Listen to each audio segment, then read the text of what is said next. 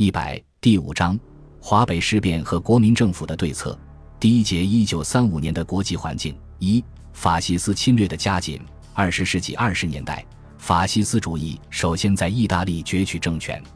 进入三十年代，资本主义世界经济危机更加深化，法西斯主义势力再次抬头。一九三三年一月，以德国建立希特勒法西斯政权为开始，接着奥地利。保加利亚和罗马尼亚等东欧各国都建立了极权主义政权。在亚洲，一九三一年九一八事变前，日本法西斯势力已控制了军部，实现了军部法西斯化。正是在军部的推动下，日本发动了九一八事变，又大大提高了法西斯的地位，扩大了军部的影响。军部法西斯分子利用这一有利形势。频繁制造政治事件、暗杀、政变等，进行一系列恐怖活动，加剧社会动荡、政局不稳。军部还乘机要挟内阁废弃政党政治，建立军部独裁。同时，英、法、美等国家中也兴起了法西斯运动。到一九三四年十二月，法西斯主义已成为一种世界性潮流，竟然召开了国际性法西斯会议。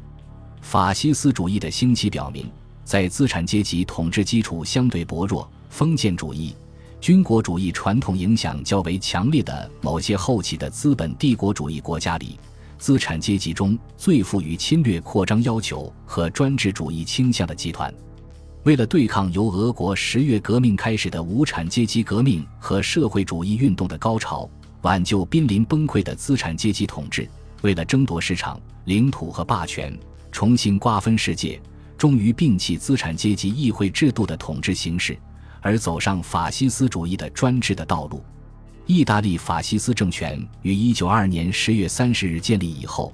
墨索里尼怀有巨大的帝国主义野心，扬言要重建新罗马帝国，把地中海变为意大利湖，基于多瑙河流域和巴尔干地区，处心积虑地侵入非洲，采取了一连串的侵略扩张行动。一九二三年侵占希腊科孚岛，一九二四年至一九三一年征服利比亚，一九三四年蠢蠢欲动，为侵略埃塞俄比亚进行准备。一九三五年十月入侵埃塞俄比亚，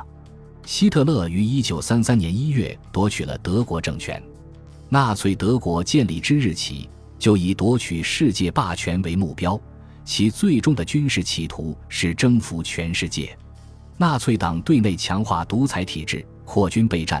对外则以建设欧洲新秩序为目标，开始公然否定凡尔赛体系。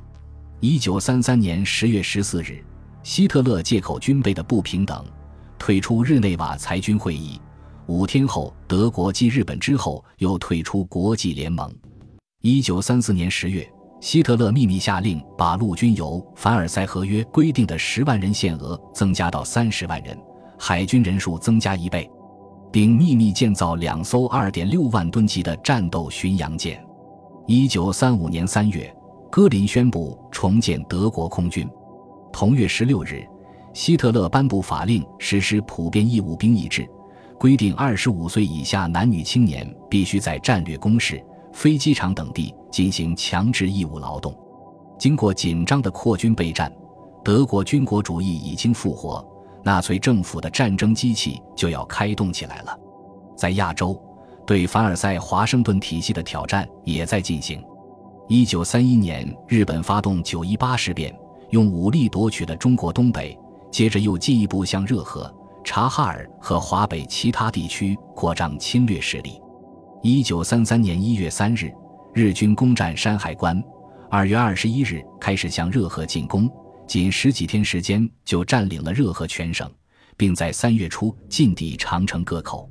守卫长城一线的中国军队基于爱国热情奋起抵抗，屡败日军。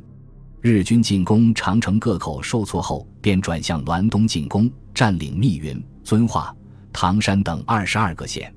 与此同时，在察东的日军从赤峰出发，进占商都、张北等县，在大片国土沦丧。平津受到严重威胁的情况下，南京政府再次向日本妥协。五月三十一日，同日本关东军签订《塘沽协定》。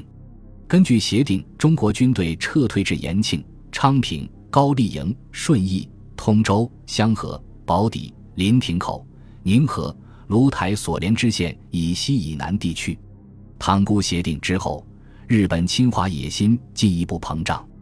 进一步对凡尔赛华盛顿体系进行挑战。日本继一九三三年三月二十七日宣告退出国联后，于一九三四年九月又宣布废止《华盛顿条约》。日本采取的这些措施，打破了英法美苦心营造的凡尔赛华盛顿体系对日本的种种束缚与限制，为日本的侵略扩张扫除障碍。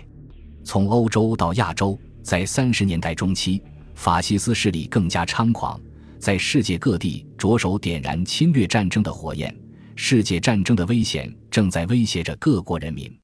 但是，西方大国面对法西斯势力的战争挑衅，采取了姑息、纵容的绥靖政策，从而更加助长了法西斯侵略的气焰。